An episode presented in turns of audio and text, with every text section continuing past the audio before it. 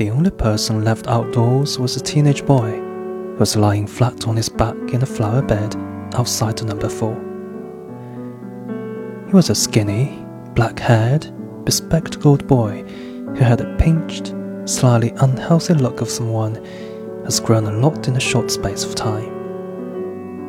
His jeans were torn and dirty, his t shirt baggy and faded, and the soles of his trainers were peeling away from the uppers.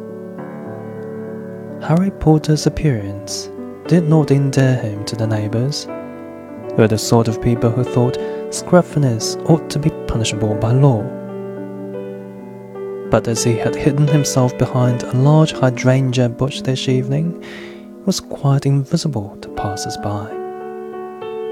In fact, the only way he would be spotted was if his Uncle Vernon or Aunt Petunia stuck their heads out of the living room window and looked straight down into the flower bed below.